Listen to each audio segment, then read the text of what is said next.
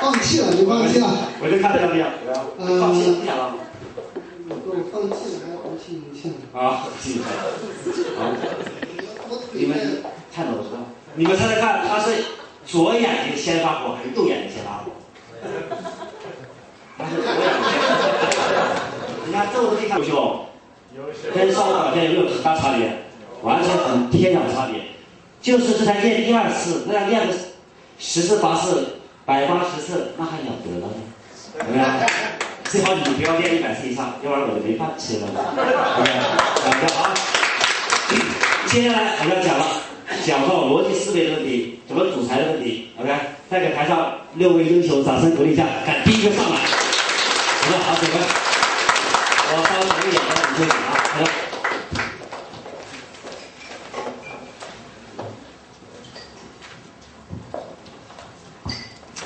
这是说服的第一条气质，我都讲好了，你们把它都记好，都记清楚了。就是什么霸气、特力，然后影响力，主要都是在第一条气质，这是气质范畴。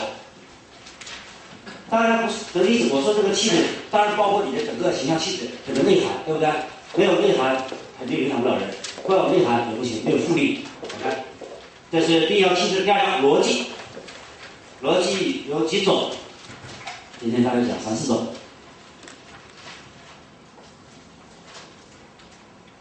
写下，第一大点，第一大点，所以他必须会逻辑思维。逻辑思维就是，我说第一大点是横一还是竖一？他说老师横不可以，现在还不行。嗯，要写横一，下面才好表达吗？然后才是小竖一了。那在横里面，我们逻辑思维第一条逻辑思维是。表达的步骤，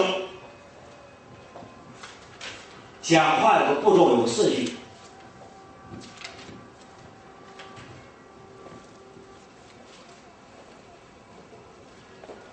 学完这四个步骤，刚才这六位你们瞬间又提高了，又有杀伤力，又吸引力了。表对表达的步骤，好，没错。第一条，第一步骤，啊，一上台。就告诉大家，告诉听众你要讲什么。一上台就告诉听众你要讲什么。第一步骤，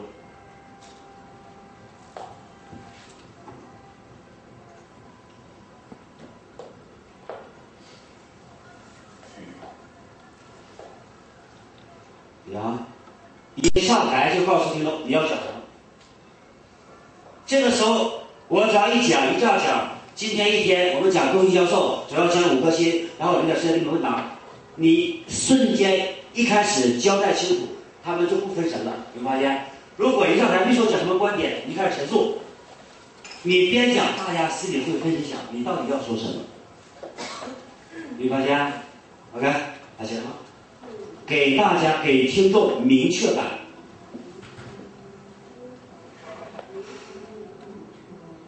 给听众明确感，不分神想，你究竟要说什么？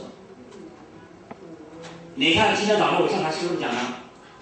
是吧？我先说这个演说重要性，然后说主要演说包括三种，怎么样？这三天讲什么话？那讲三大类型，是老板的，是员工沟通的，是公众演说的，是职业训练师的，我都讲完了，因为。在座有三十人、四十人，你们有这三种听众。我如果没交代清楚的话，你们就会有疑问，心里产生疑问、疑虑了。那到底讲什么？这三天都讲什么？都训练什么？没弄清楚。然后是三种演说方法，告诉你们，开始讲。上潜能开发，我就立刻讲。我们说人生就是两个，一个动力，一个阻力。有没有发现？我立刻告诉你们，这三天我潜能开发要讲的就是增加动力，化解阻力，你们一目了然。我所讲这三天每句话都跟这个关系，绝对有关系。你看，人生规划，我就说图纸。规划就是画好图纸，怎么画图纸？从十大步骤开始给你规划，从思想、优势、专长、改善缺点，这个如何激发行动力，如何实现时间分配？你看，如何做好决策，如何做好计划，如何建立团队，如何建立系统，这就是图纸的规划过程。我这样一说就听不了了。讲执行力，讲昨天我们讲这个实战销售，实战销售要讲什么？那我就说了，我要讲，呃。五点，大约四五点心态的问题有没有？然后中间操作问题，最后几个抗顾客抗拒问题，然后第四步骤是攻心一部分，是提高的问题。你看，大概一目了然，我三五分钟、十分八分交代清楚之后，开始学主题，这时候听力比较顺畅，他知道要干什么，讲什么程度。这是第一步骤啊，第二步骤，从最吸引、最有吸引力的地方开始讲。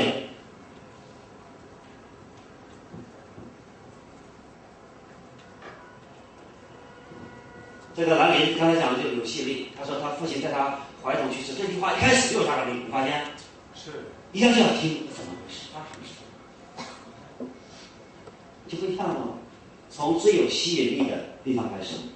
你看，假如今天郭院长在讲话，以前我从来没有获得原没有获得过市级领导以及我们人事主任这些这么高的赞赏和配合。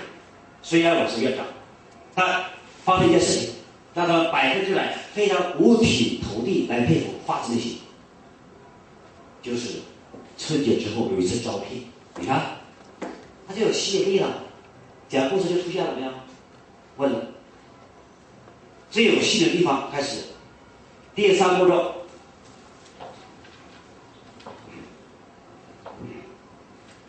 在过程中至少重复三次核心，在过程中。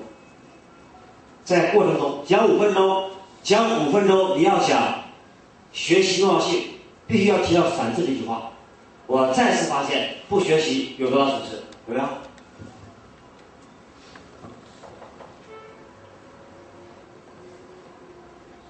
在过程中至少要重复三次核心，就是你要讲的关键是什么？要练习，对不对？这个讲员要讲练习，要至少提到三次练习的重要性。在不同地方怎么练习的问题，嗯，所以当你不断提醒三次的时候，这个观众的印象清不清楚？清楚。如果你什么都讲一一句话过去之后是不行。你看，我就讲人生规划，讲孩子，我说我教一个小孩启发梦想，我不断讲，我就说要改变孩子，改变他们的梦想，顺便教大家，我教同时就是从画梦想开始，不一样吗？你看，就是不断的重复。OK，好，第四条，最后确认，最后确认核心点及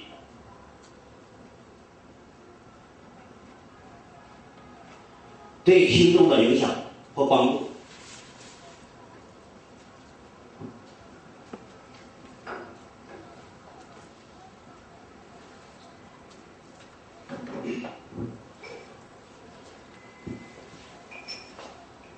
最后确认核心点击，击对，击对啊，击对听众的影响和帮助。你们回想一下，每次我上半场下课，上午上完课，我都会我说今天一上午对大家有没有点帮助？有没有问这句话？这是必问的话，流程。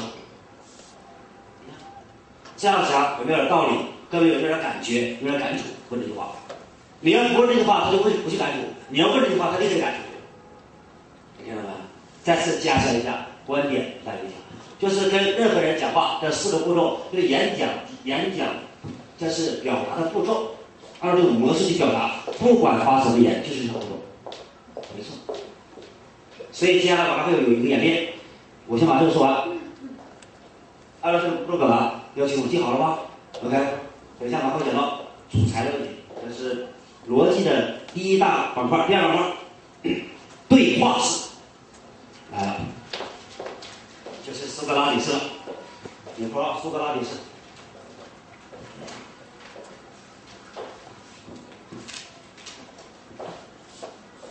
我刚才看两句两位鞋哈，从现在开始，你们要成功要穿什么鞋？要穿系带鞋。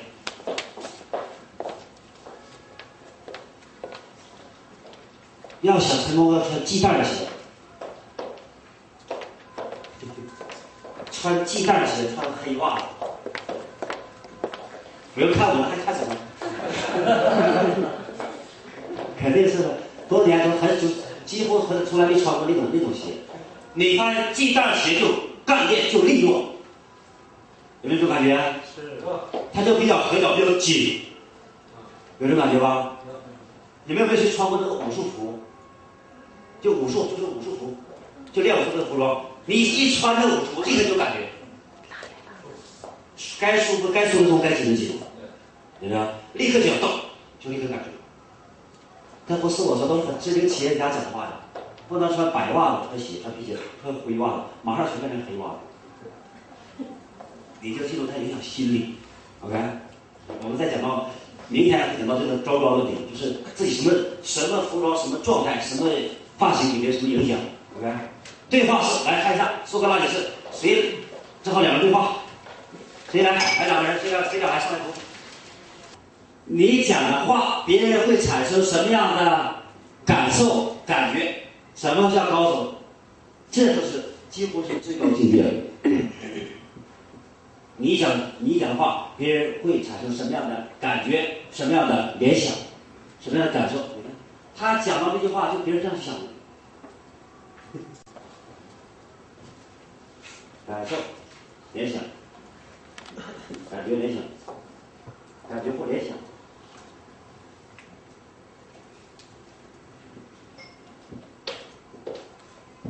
就是老板跟员工讲话，用了这个词语，讲了这个观点，他会有什么样一个动作？他会吗？这就会。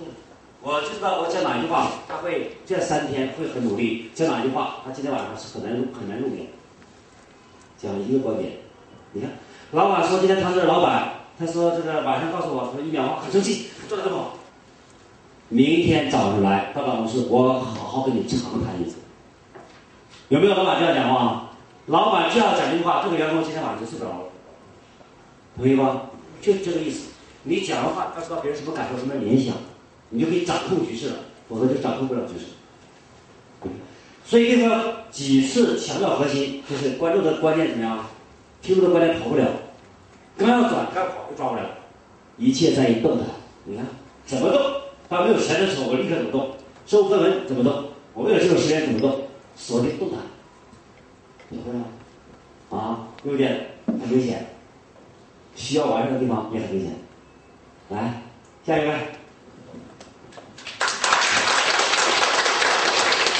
呃，大家好，我叫李淑娟，是利达商贸有限责任公司。我们公司呢，主要是以做这个医疗器械为主。那么今天易阳老师给我们设计的题目呢，就是在过去影响你生活、工作和事业最关键的一个观念是什么？那么刚才第一个我也没有敢讲，我怕我讲出来的可能也不一定能那个呃让大家能听得过去。那么刚才的王总呢一讲呢，也让我想起了我为什么要去经商，为什么我走能走到今天。那么可以这样讲吧，我们那个我从小的这个家庭生活条件是非常非常不好的。呃，我们家呢就是六口人的户口是九口人在吃我们家的粮食。那么就我爸爸的、我的爷爷、叔叔还有我的姨都在我们家。那么三个人都是壮劳力啊！你想我们那个时候的话，在七几年、七二年、七三年的时候，那几乎口粮那就很少的，就那么一点粮食。那么这九口人来吃，你想，你们可想而知我们家过的是什么样的生活。那么我们家每个月的口粮呢，就是一个月的口粮，半个月就吃光。那剩半个月怎么办呢？有我爸的一些朋友啊什么的给一点补茶粮，再剩下是每年的冬天是一千斤的土土豆儿。那么就白菜和一小块面，下一大锅的这样的饭，就吃的是这样的饭。那个时候，而且呢，我父母经常是为了这个经济上的问题，钱两个人天天打架。那个时候，我就可以说，在我的童年，我可以说没有过过一天好日子。我有时候我就说，还是从眼泪中长大的。那么就那时候就想，我什么时候我能长大？我能去挣钱？我能来养家？那个时候，那么我到了七九年时，我是初中毕业，我为什么没有上高中？所以我也说我的文化程度很低，给我到今天为止呢，给我一种遗憾，就是这样的。那个时候就是背着我的父母，我就不去上学了。初中一毕业，我就就我我就没有去没有去考高中。实际上在学校学习成绩还不错的，我父母谁都不知道。那么等到上学开学了，父母说你怎么不去上课？我说我不去上学了，我要挣钱养家。那么那个时候，我爸就给我定了一个。冰棍箱子卖冰棍儿，那一根冰棍儿那时候算下来，一根冰棍儿挣三厘钱。我就骑着自行车，那时候我们家在河口，我就在那转着卖，卖下来一天也挣不了几块钱。有的时候冰棍儿再化一点儿，可能要赔一点儿。哎呀，我那个时候我就加上有的时候就是那时候家里没有电视，我们邻居家买的电视去看人家，有的时候演那个电视都那个老板啊，那尤其是那个女老板，让我是真的是非常非常羡慕，而且我就想着我什么时候有一天我自己能挣钱，我能挣很多的钱。那么在我觉得可能是我在上最后我就参加工作正式工作的时候，在单位里头，那时候我们干的是土建工嘛，那时候我就一想象，一直就想去做，就想去下海经商，就想去做一些呃能能挣钱的事情。那时候为了省几个钱的话呢，就我一个月才是四十二块钱，四十二块钱我就跟我们队长说，我说你让我不去食堂，我去卖牛肉面、炸油条，为的是什么呢？省生活费。省生活费省下来的多少钱？我一个月四十二块钱，在这个食堂里面的饭饭馆里面交十五块钱，二十五斤两票。那么剩下的钱我只留十块钱，剩下的钱全都给了我父母。所以就是这样的痛苦环境下呢，就是说我们能我能走的，就是呃后来呢，就是到工单位单位的这种有了一个机遇，就是能让我接触到这个医疗器械这个行业的时候呢。那个时候慢慢开始的时候，我就在想一个问题：我说，哪怕我自己去挣一千块钱，也是我自己挣来的。在这之前呢，我可能说的这个语言搭配的不是很好。有一件事情，对我非常刺激我。什么刺激我呢？就是说，我去了这个在我们单位这个三产啊，它有一个医疗器械公司。那么比我跟我一起去跑业务的还有一个人，一个也是个女同志，她就做的非常好。那我跟她一起去的时候呢，呃，她说今天你先说话，也是在带我。我就去了，去了进到器械科里以后，人家说你们找谁？我们找一下器械科长。然后说我就是什么事儿？他我就告诉他我我是递胶片来的。那个器械科长就告诉我，呃，我们不递胶片，你走吧。从那以后，这个门我就再没有踏进去过。那么回到公司以后呢，我这个。可以说我师姐吧，就给老板如实汇报了这个情况。当时我就感觉对我自己，我又恨我自己。我觉得我自己，难道我真的就没有这种能力去做这种事情吗？我就感觉我好像我，哎呀，那种好像对我自尊上啊是一种特别特别大的伤害。从那个时候开始，我就想我一定要做一件事，我要证明给我的老板看。那么那个时候开始，我就开始在做业务上面，包括我自己说话什么，我就很注意这些问题了。那么我有一天，我终于是做了一单生意，证明给我的老板。我的老板那个时候开始对我有了一种稍微有一点点认可，但是毕竟来说，我还是不如人家，肯定是不如人家做的好。那就在这种压力之下，我就索性干脆，我在那公司大概待了三年，三年做业务也不是非常非常的多。那么我就自己我就说，我自己要出来，我挣一千块钱也是我自己挣来的。那从那时候开始，我开业的第一天，我就想到一句话，我就想，我做事跟做人是一个道理，所以我一直秉承这个原则。那么诚信这一块也是非常非常重要的。就说我公司发展到今天，那我就是说了一句话，我我见我朋友也好，我的客户也好，我总告诉他们一句话：做事先做人。我把我的人做到位了，那么我相信我任何事情都能做成，这是第一点。第二点，我要勤奋。这是我现在我所有的客户里对我一致的认可，就他们认为我从公司成立到现在为止，有的客户是眼看着我的公司一天一天的在起来，那么就是他们就说对我的肯定，就是我这个人是非常勤奋的人。那么我就觉得就是说有付出就有收获，呃，就到这儿吧，谢谢大家。反正，他不他不到这儿，我们也不想听了，发现。好，大家这里站好，你就知道为什么平时我们讲话那种杀伤力足够，就像讲流水账一样，没发现？你就习惯这样讲话，稍微改变就有力度。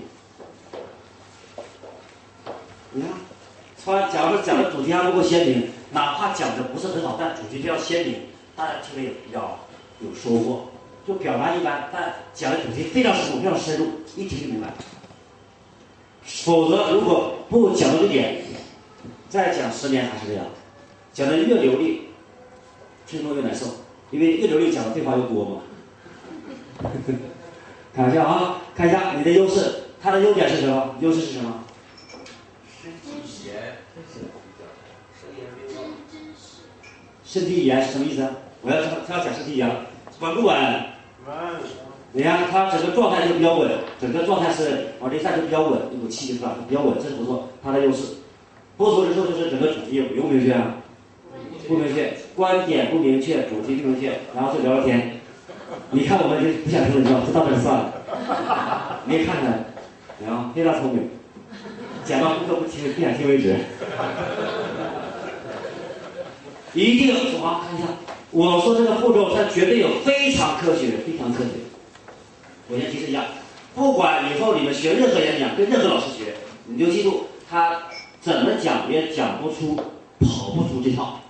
他可能方式不一样，变化花样不一样。如果他真是职业选手，他绝对会讲到这套这个思维，他是符合人性。明天我讲的接触知道，我们讲话有没有效，取决于根源，不是取决于我们讲的好不好，是取决于人接触的方式。像天线一样，你天线做再漂亮，但是这个方向不对，能不能接收电视信号？接触不到吗？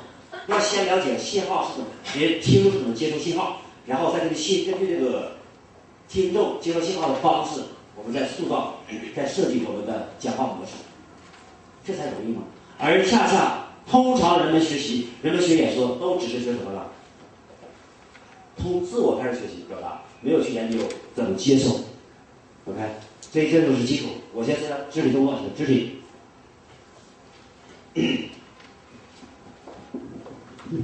肢体的几个原则，我不会教你们说像一般。讲课训练很多肢体动作，没必要。肢体动作几个原则，原则。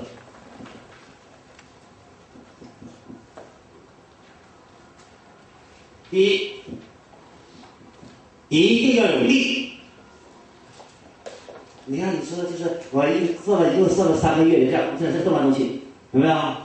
想想想动吧，还不好动，不好动，想动，不行。那有没有发现？我一共做了三个月，这样，我就大约过了一年。我整整坚持了一年，在那一年时间发生三件事情，这三件事情让我刻骨铭心。是不是？凡是美的东西都是有利，没有利就不会美。谁是会写书法？不会写不要紧，今天我告诉你怎么看书法。书法好不好？没有力它就不美。没有力的书法，它就不是美，它就不是高手。高手那个书法就有力道，含金力。一个假花，一个花，一个花，不管它那是真是真花吗？真花。啊，抬过一个来，啊，你看看，看看你看哪个叶，你们喜欢，你看看哪个叶子最好？花吧，你们现在哪一个就哪一哪一个花最好？就这些花，哪一个花？就是那个花长得很有韧性、有弹性、有力量，没发现？那个树叶是有一种力量在向上扬，生命力，它不是红，不是大就好看，是有力才好看，学会了吧？所以人美和丑也是一样，有力它就有生命感、有美感。你看啊，一直端着吗？为了训练力，觉得有力才会美。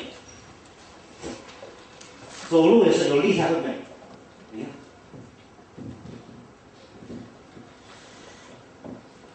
所有美的东西，你像这个中国绘画像吴道子那些画，用线下来，我们在艺术学院画画也是一样，就有力道。那些力道，我还没上大学之前，我就开始赶这种画，完全颠覆那些画法。他们要说把调子上满，我就不上。我说打入状态和精神就可以了，就这样画。误区这也是我老师一个高高师给我指点。他说：“你要想真想这方面发展，就不要按这种来学习。为什么？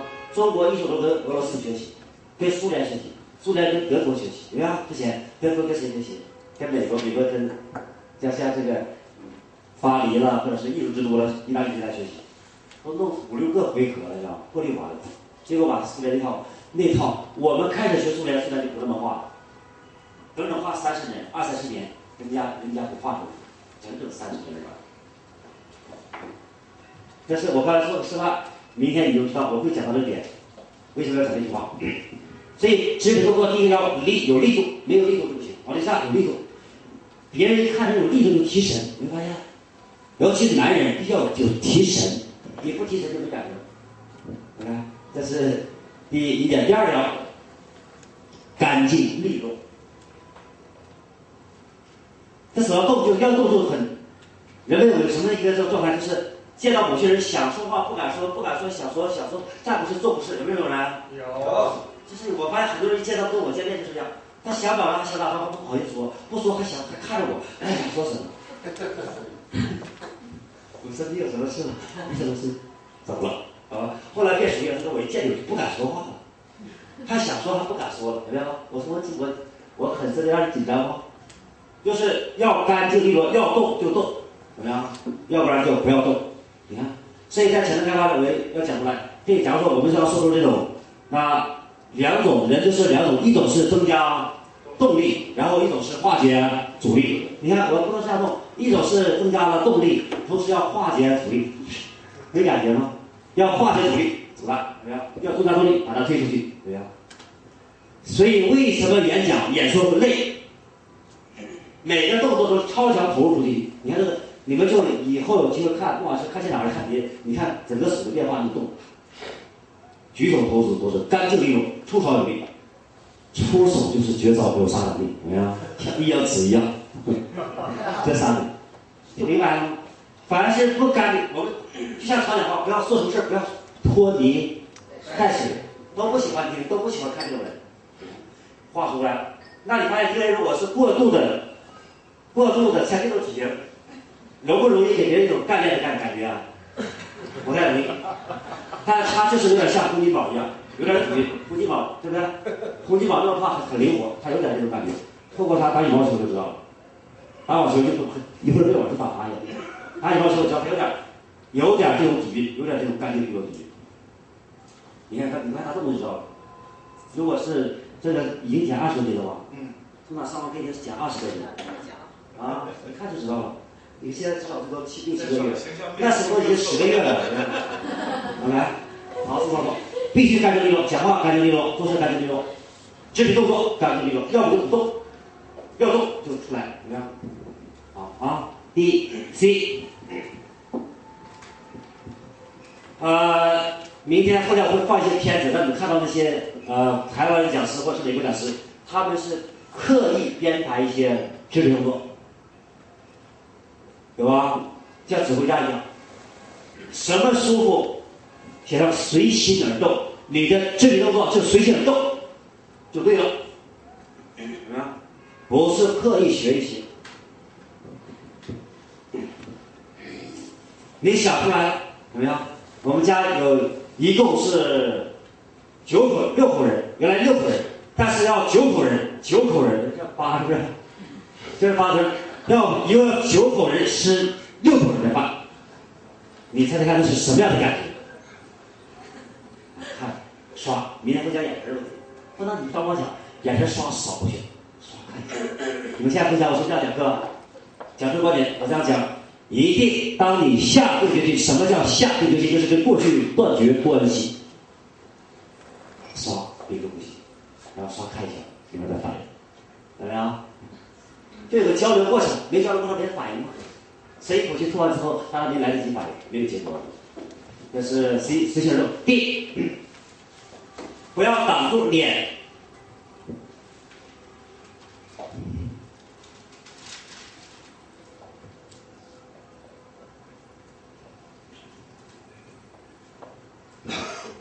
谢谢啊！不要挡住脸，不是不要脸啊！不要挡住脸，不要。在臀部以下，就是除非特别需要的时候，就这样。你发现你这手一动，就把别人视线移到那个地方去了，对吧？你像刚才这个做成一样，你上不上？你手一放，就是看了，你发现？你手一放，我再看。你脚可以动，就看这去了，你发现？什么男我变成魔男了？你都说，觉胃疼呢？他是胸口，然后头。就这些动作都不要动，记住手会把人视线转移，目标是把他们的视线集中看哪里啊？看在你的脸上，看在你的嘴上，就不对？我看，不要在臀部以下，没图的人都根本写不了臀。你看，就出现了，所以你看是是台上谁最会写这个字？只有王丽杰会写，什么意思？还听没听懂？啊？你看，否则，但是有个别需要的时候，才才这样来划分，怎么样？你就感觉想有感受。六，这是 D 啊，最后一个 E，来，这个是根据身高和身材了，有没有？呃，如果身这个身材比较高，上马会讲就要少伸手。你看我很少这样太高伸手吧？你要超过一米一米八，对于包含一米八，要少伸手，少这样子。但是要跟稍微矮一点的，要怎么样？多伸手，稍微伸手就有拉高的感觉，有没有？有，这感觉吧？你看，这往高伸手，你看，身材高的要少往高伸，往前伸，往侧面伸。这时候再搞往高伸，有压力，体重有压力，太高就有压力。但是如果是身高一米六十、一米五十，那讲话这边稍微高一点，尽量多伸手，尽量多振臂，尽量多高呼。他想说这这么又是这个不太伟伟岸的身体，有这么高这么这么大的爆发力，你看又感觉很重，没发现？要他一下来示范一下，你看跳舞跳跳舞跳的不错嗯！今天晚上展示展示啊，来举手看一下，有力量。啊，就是这样，所以个子小稍微高举一点，然后大稍微柔和一点，这个根据身材，根据身材需要。那女士就讲一讲，女士你看注意什么？就女士幅度都不要太大，尤其不要穿裙子模仿青蛙。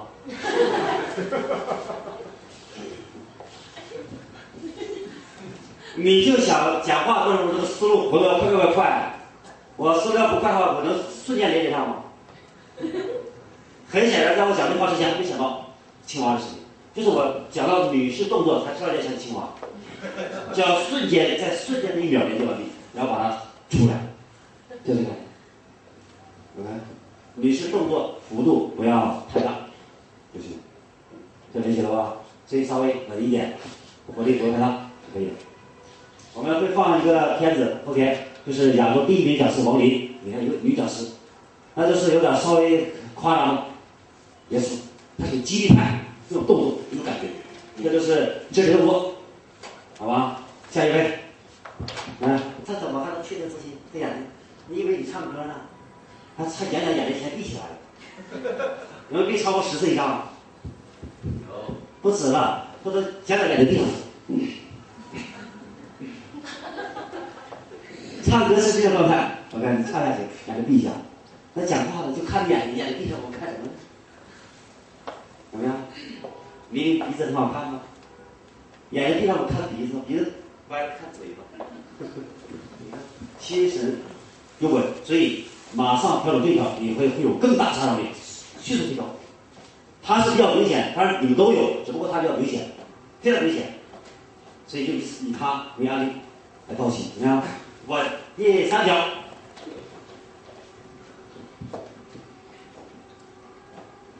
锁定互动对象，在演讲过程当中，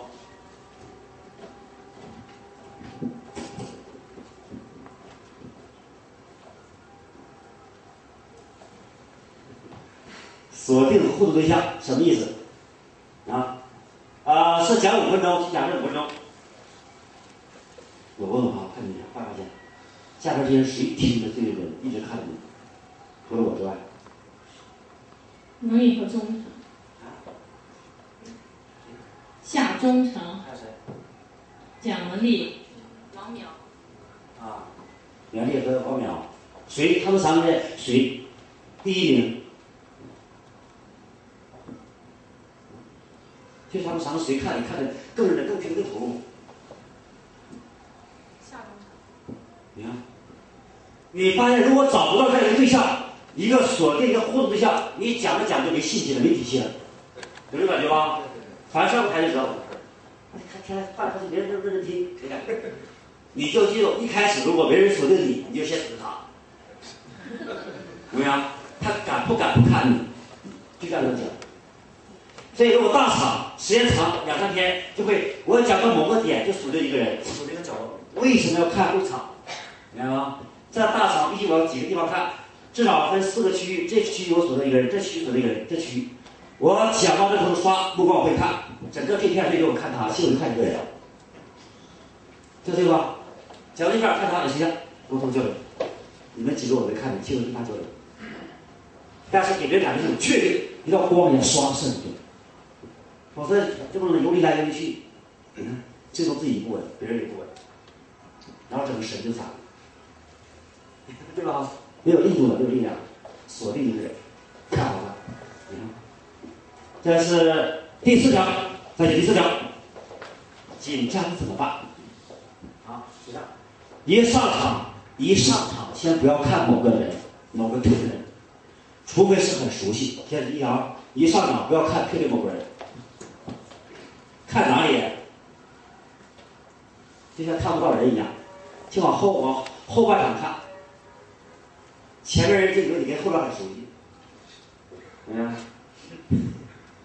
然后后边有你跟前面很熟悉，就随着你眼睛看，一上台瞬间你要跟谁眼神一对都紧张，有没有感觉吧？上过台的上台跟眼神一对立刻紧张。谁不对就看就看膝盖，看这个额头，看额头以上，就是眼睛大都模模糊糊的，怎么样？看不太清楚的。周东一说是蚂蚁，我说是西瓜，怎么样？就是一看是差不多一排，就模模糊糊看到某个人脸，某个人眼睛，你一看到某个人眼睛，你看表情，你一上场，他们紧不紧张？你就记住，观众是很紧张的，尤其你刚上场，你捏了一把汗，对不对？或者审视。你要一上台看到两个虎审视眼神，你立刻紧张，有这个经验吗？或者有几个人，你讲有几个人打电话，紧不紧张？就是刚出道，要说你，就是已经成名成名讲，刚出道刚演讲一段时间，只要有几个听众有反应或者不太愿意听，他立刻就没事，立刻就播。如果现在有两百人，突然走一百人，看你讲到这么兴奋，那有难度了。而恰恰不管谁讲，都会有这种可能出现。就像陈安老师每堂课都会有走人，就这么讲。他不可能谁每个人不可能全部都影响所有人。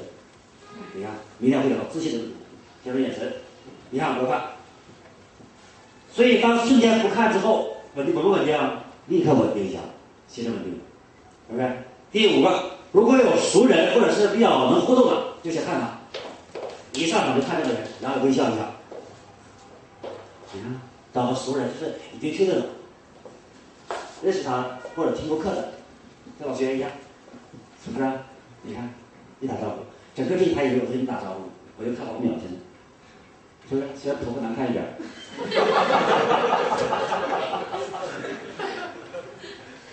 这 先先看他，这时候自不自然了？立刻刷最自然了，这眼神。然后第六条。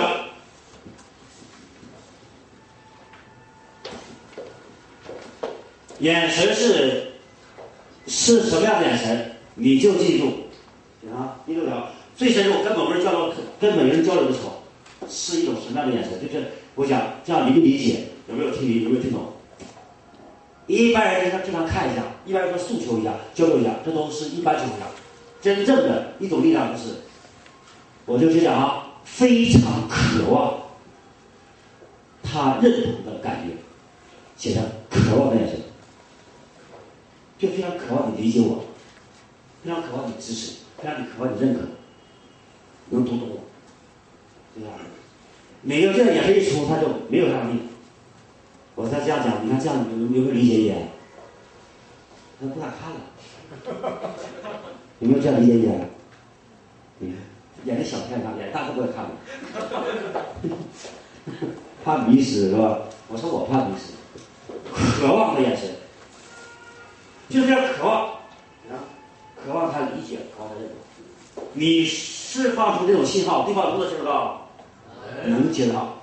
人，尤其中国人有心理，什么心理？非常愿意帮助别人，尤其越穷的人越愿意帮助别人。你看发现没？要是不成功，愿意帮别人；越不成功人，同情心越强。你看，所以当你拿到这个状态的时候，他立刻就接受了。啊，没话说。所以几个眼神就把这几个人锁定了，怎么样？是不是？啊了解了，就是用眼神先讲到这里。你看这关不关键？所以接下来你们讲往台上一站要稳的，眼神稳，心神稳，然后就比较大方，落落大方。实在不行就往后看，就往后看，谁不知道看谁，就按照这样讲，你看明白了吗？就往后后方看，就隐隐约约能能看到这些人，两个副总那边，一看隐隐约约看到一个，他也看清楚，谁往后一看，大家感觉他看整场一样，是吧？你看，然后讲一下，往这跑，讲到互动，你先放松这种，然后然后主动的时候再跟他交流，嗯，这是。那先上场吧，怎么看啊？这是第七条，就是一上场要先怎么样？扫视一圈，你上场扫视一圈。就是一上场，我你看你去看，你去观察吧。每次上场，我要是尤其第一次，就是两天课头一天早晨上场，就从这里先稍微看一下，你们就感觉感觉我在看你们，其实我谁也没看。直接告诉你都是生活事，就是感觉稍微扫视一下，啊过来了。然后开始喝，这种感觉地方就比较舒服，怎么样？一上场要先扫视一圈，不是扫的具体的，大概的稍微看一下，然后开始讲，怎么样？这是眼神，好吧？你们记好啊！讲到谁，就是讲到王丽萍了，你，记好名字，是讲到王丽萍讲这块儿。以后你一回忆的时候，这个知识就能能听懂了。如果今天没有添加力，我就直接深入讲那些眼神怎么用，表情怎么用，肢体动作怎么用，你回去之后根本都不知道怎么用。这就是情景式教育，明白？OK，好，下一位，李涛。大家好，我是李涛。先扫视一下。嗯，回想我这十多年的工作经验，呃，最早从大学毕业拿九十块钱工资，到现在有几百万的资产，感觉到取得了一点点小小的成绩。嗯，勤奋对我来说是给我了很大的帮助。在我大学毕业以后，有一个机会，我到北京的中关村做电脑 IT 的销售。当时我们做的是打印机，嗯，两个朋友一块儿合作搞这个小公司，呃，非常辛苦。当时我记得到北京以后，学着他们那个当地的板爷骑从来没骑过的板车，就是咱们这儿三轮车去拉货，拉这个打印机。嗯，因为公司刚开张。只有我们两个小老板自己又当老板又当小工，我出门拉货，另外一个合伙人他就看店儿，然后打印机摆得很高，有快两米那么高了，那个很宽，骑车过马路的时候都看不着后面，得下来把车停下看后面有没有车，然后才过马路，非常辛苦。还有一个跟我们那时候还要给别人送货，就跟现在买大米一样的。嗯，别人买了打印机以后还得扛上给人送过去。记得有一次，一个客户过来买一台打印机，他我给他往车上边搬他边问我，他说这个，呃，是，他以为我是打工，他说师傅能不能给点回扣？我说你想要多少钱？两百块钱吧。我说哥们儿，我才挣三十块钱。当时这个当时竞争非常激烈，打印机利润也很低，干了大概一年左右。呃，虽然我们很辛苦，也很勤奋，但是确实没挣到多少钱。呃，我也反思过，我说作为大学毕业生干这个搬运工的活，确实可能没有太多的前途。我就回到了兰州一个研究所，呃，正好赶上参加一个项目，当时是开发一个电子产品，我是学计算机的，做仪表。正好碰上这个机会，我就跟着一个前辈工程师一块儿干。但是我这个前辈工程师比较保守，他的开发的呃所有的资料都对我保密，可能是怕我抢他的饭碗。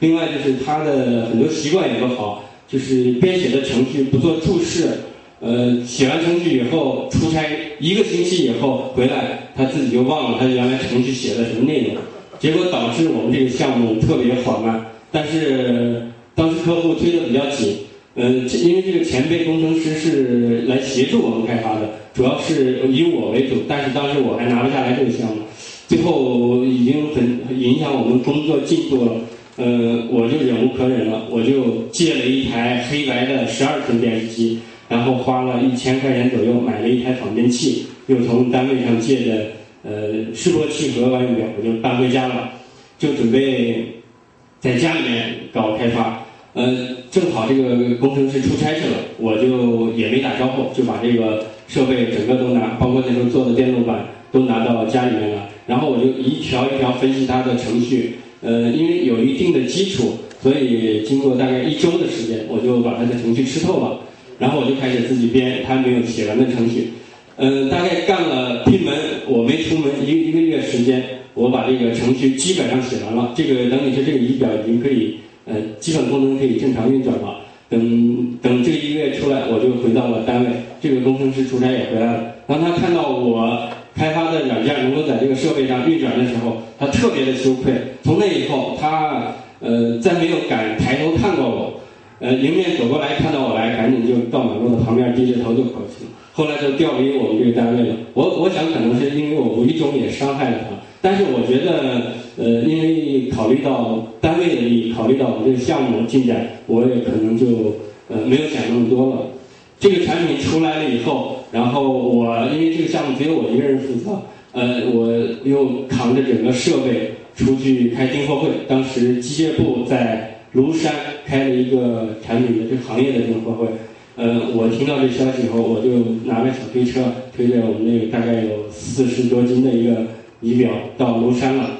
我第一次去庐山，没想到庐山整个全是台阶，我就把小推车抱起来，一级一级一级往上抬。呃，路上也遇到了同行，就是他们也参加展会的。呃，他们觉得这个，呃，刚开始这么年轻的小伙子就一个人抬这东西，都觉得挺惊奇和感动的。呃，在整个参加展销会的展览会的过程中，我是不断的给大家演讲我们的产品的性能，发资料。呃，资料后来带的不够，我跑出去复印。整个的四五天的时间过去了，我都没有到庐山看去看一眼。后来又匆匆的就赶回来了。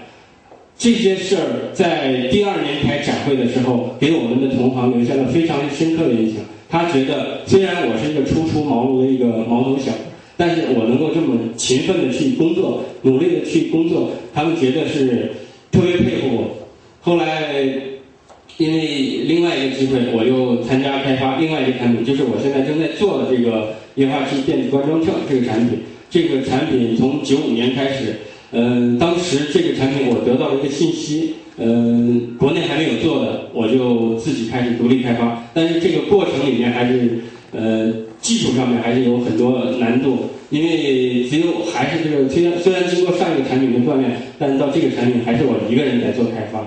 我经常去找省图书馆找资料，还有经常去有时候到北京国家这个专利局还有标准局去查资料，因为这个编订我的这个资料很少，也没有前辈可以请教，也没有帮手，所以当时也非常困惑，也不知道能不能把这个项目干下去。但是我一直在坚持，也很努力的在做。呃，因为那个时候也有比较多的朋友和同学，经常性的给我打电话，呃，有时候要求出去玩儿、喝酒。因为在兰州这个风气还是呃比较浓，大家娱乐的话主要是以喝酒啊、玩牌这些为主。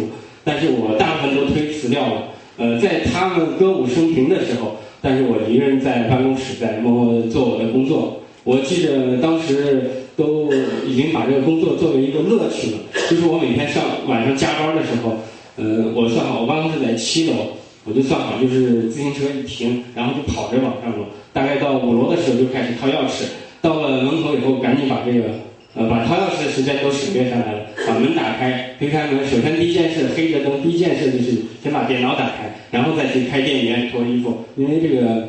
开电脑一直到它能够运行的话，有一段时间，为了节约这时间，我就整个节奏特别算的特别快。这个过程对我来说也很兴奋。每天只要一上楼，我就跑着上，特别兴奋，准备呃准备很快投入到这个工作当中。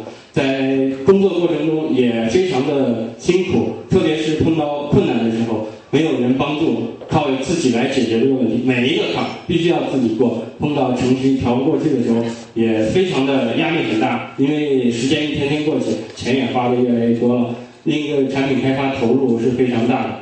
这个，但是碰到程序调试通过了以后，也很高兴。嗯，做个靠背椅，靠在桌子上，把脚搭到我的办公桌上，抽一颗烟，自己暗暗的给自己鼓励，高兴。通过这些勤奋努力的工作，大概半年时间以后，我的产品终于面世了。嗯，接下来的就是我开始跑销售、跑市场，因为这个产品是国内没有的产品，是个专利产品，特别是呃针对同类产品，我们的价格比原来原始的磅秤要贵了两百两百倍。呃，另外就是我们销售的主要对象都是个体老板，呃，这么高的价格又这么难的销售，对我来说又是一个很大的挑战。然后我就背起我的资料，又开始了我的销售工作。我记得我的第一站是乌鲁木齐，跑的就是乌石化一个比较大的一个炼油厂。呃，因为呃连续了几次，觉得有一点希望，他们就去找他们。做了很多工作，呃，另外给我印象比较深的就是，你们感觉还想不想来听了？啊？你看大部分人感觉都不想听，不知道他要讲什么，有没有？不知道要讲什么，而且不知道他还要讲多长时间。这是刷刷刷讲的很熟练，背的很熟练，就是不太明确主题，不太明确，而且还一个频调，一个频率，确实讲的挺好。这这套话题讲的非常熟练，讲很多次了，明白吗？他说好好，我来说一下，优点，你要讲这个主题，勤奋，你发现讲勤奋，他讲这么多过程，这么多案例，有没有深挖入某一个点让人有印象？没有，怎么样？这是明天我要讲的事情，如何总裁给人留下一种感觉？要讲什么样的观点才会？讲什么样的案例？有时候讲十个这种平常案例，或者讲一个有杀伤力的、独特的、有深深印象的案例，有杀伤力吧？这才会有。嗯，我先看他这是不太多说，他的优势是什么？比较流畅。啊，不错。他人的优势是什么？这个人。这人有亲和力。有。这人私下没接触过啊，他私下肯定会很很搞笑的那种人。是这样吗？啊，很会搞笑，很会弄弄点这个，弄点这弄弄点鬼就感觉呀，他活得，很开心，会搞笑，搞乐的呀。你看他脸已经笑笑那种像个笑样了，啊，很容易获得顾客，很容易。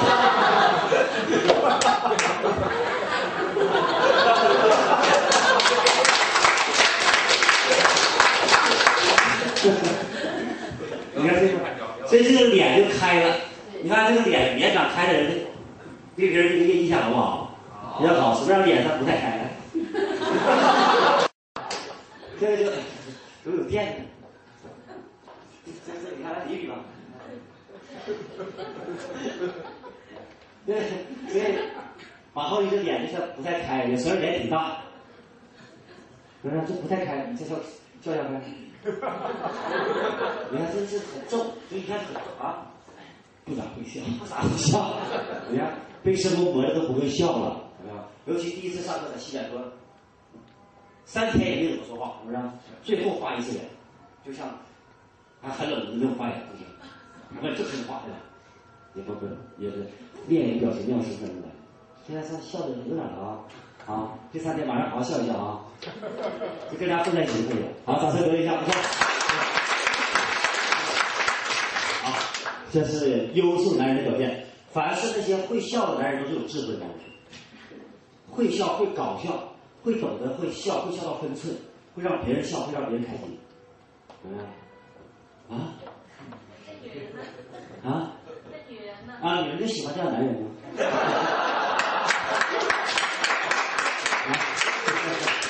女人的职责就不用找，不用修来自己，女人就找一个好玩的男人就行了。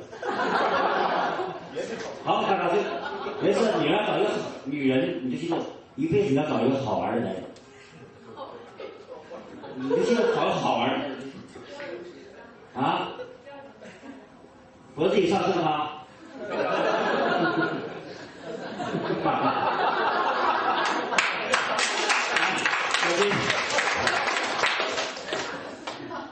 身高像马红云，也腰部以上，脖子以下像这位。刘姐好。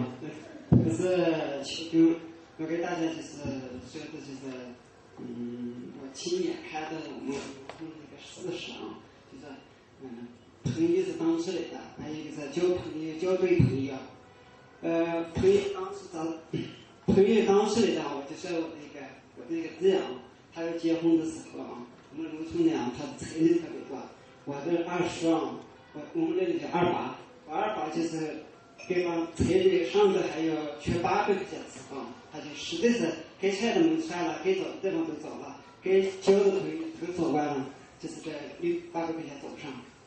他结果是就是给我的那个，我他说我这样，就是在朋友在什么的，是不是给他做现在？我就说哎，就是啊，我人家平时喝酒了或者打牌了，一帮子了出去走一下，过去之后他说哎个走，一家一家走，他就感觉是哪一家可能性最大，就先去哪家，结果走到最后七八家穿过去，一家都没走上，他就特别伤心。回来的时候，路过一个不是特别没钱的一个朋友。呃，平时也不怎么来往，就是说他这里有钱，进去之后也不说借钱，就跟舒服的一样，就哎是他这里就说了，就说了是现在结婚了，你看这有钱了。他那个朋友就特别就是就是没钱，我的丈母我家里还有四个羊，一个羊我是现在养好了，就旁边三个羊那个六百块钱，呃，院子里面那个东边墙家和咱们土豆帮忙下，那个土豆那个也没两百块钱，你拿去把这个。去干掉，这我啊特特别就想同样说，哎，我说以前的朋友咋没一个能建立起来？他过来给他爸说儿子是我二叔说的，看没？交的朋友就知道以后交朋友是哪些朋友。其实怀来都是朋友，才是真正的朋友。他就把这个事情也去考虑的都可以干掉了。还有一个就是说是交朋友交对朋友，我就是二十六。这个二十六回家的时候，说的是在我我们这个我大叔的儿子，名字叫日德。过年的时候，我说是我到他们家上门去了，说是我经说是打麻日德了。他说是这走从这里因为几个娃在刚出的娃，说是哎他们都那几家子还有些子还是晓得一堆名字，都是我们从这里这帮子对我们姓朱不是不是这样。我说咋跟他们这一块儿了？我就是就这里。跟我说选的有这些钱，他就是说离家不交去了，这连在外面打工的也，他们那个热闹，他之前就回去打工去嘛。他说，哎，那不行，那我是帮着自己打工好。他说一过来，觉得一个手机我也是现在很傻，我就转个人选就回到我家去了，吃的我就回来了。结果到十时给我打电话上来，就是，哎，你的这个同学在派出所了啊，你能出来啊？咱们这里日本，你看。呃吃酒的钱上跟一块这个打牌呢，打到最后没有钱了，三个叔叔把人家这个给人家头上走了。有的时候门口还没有出去呢，就是发现了，家派出所给人叫上走了，那说个啥就吃的。哦，现在还好，不要交了，交税干啥了？呃，他一头留下几千多块钱，三个人的话，也就是个这个样子啊。嗯，还好我吃了呢。如果说跟咱们村子里那几个人这一块啊，迟早的事，不是说是呃不可能。这些，他还是享受他的朋友们快退不是？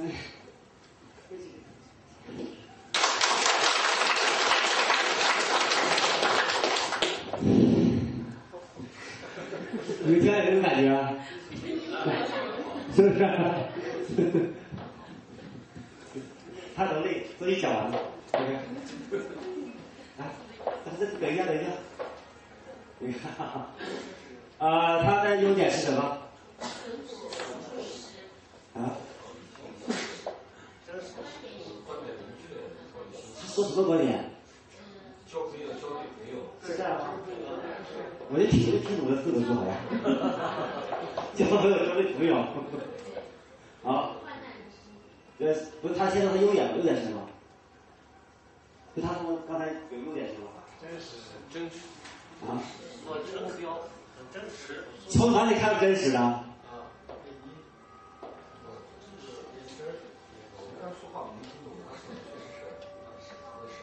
哎，就是看让你，我是让你们，让你们教你，让你学会从什么地方看真真实，真不真实我们不知道。讲的话谁知道真实的，内容你不能透过内容判断是不是真实。这听能听懂吗？他讲的故事你怎么知道？从什么地方可以看出来真不真实？没错，他讲的是他有没有刻意去掩饰自己？没有，没有，很紧张，很紧张，很紧张。所以在座的朋友，这个二十六不要加油，然后，然后他没去，就没有一次断说你跟球员紧张，这样就在也是在打断。他明明知道紧张，而他依然这样讲，这能看出，这能反映他真实一面。有有理解的吗？你看，所以说他讲内容很感觉、很生动、很具体、很细节，不一定真实。你要看他表达过程是不是很合理，就真实；不合理就不真实。怎么样？那通过很多点可以看出来。所以会看懂各种人讲话，你讲的时候就知道，你往台上一站，你就知道不要耍花样，怎么样？只有真的才能真的，假的才是真的。暂时某些人是第一次听，有点不太理解，但是听三次、五次、十次、八次之后，就知道你到底是怎么回事。这长不了，你看，明白吗？这就是优势，怎么样？明天上课你在这站着啊，就站这，到擦黑板，明白吗？你就不用坐着听了，一回去他心里自己写，让他先习惯一习惯一下，这两天你就一直站着，就站着写黑板、擦黑板，会不会写黑板？你们会开会吗？啊，会会不会写是不是？啊，会擦不擦吧？啊，就站好，就让他现在这种状态，习惯，因为他内心压抑太久了，怎么样？但是做事都知道了，通过上次检查他，你也知道了，做事非常扎实，非常认真非常负责任，你个抖我也不改，有没有？好，给台上各位掌声鼓励一下。呃，先说下到台上你们最大收获是什么？就是到台上你才知道怎么回事儿。就这一条收获，我怎么讲你也理解不了。如果没体验的话，体验了就是一听就明白，在台上几次就明白，所以必。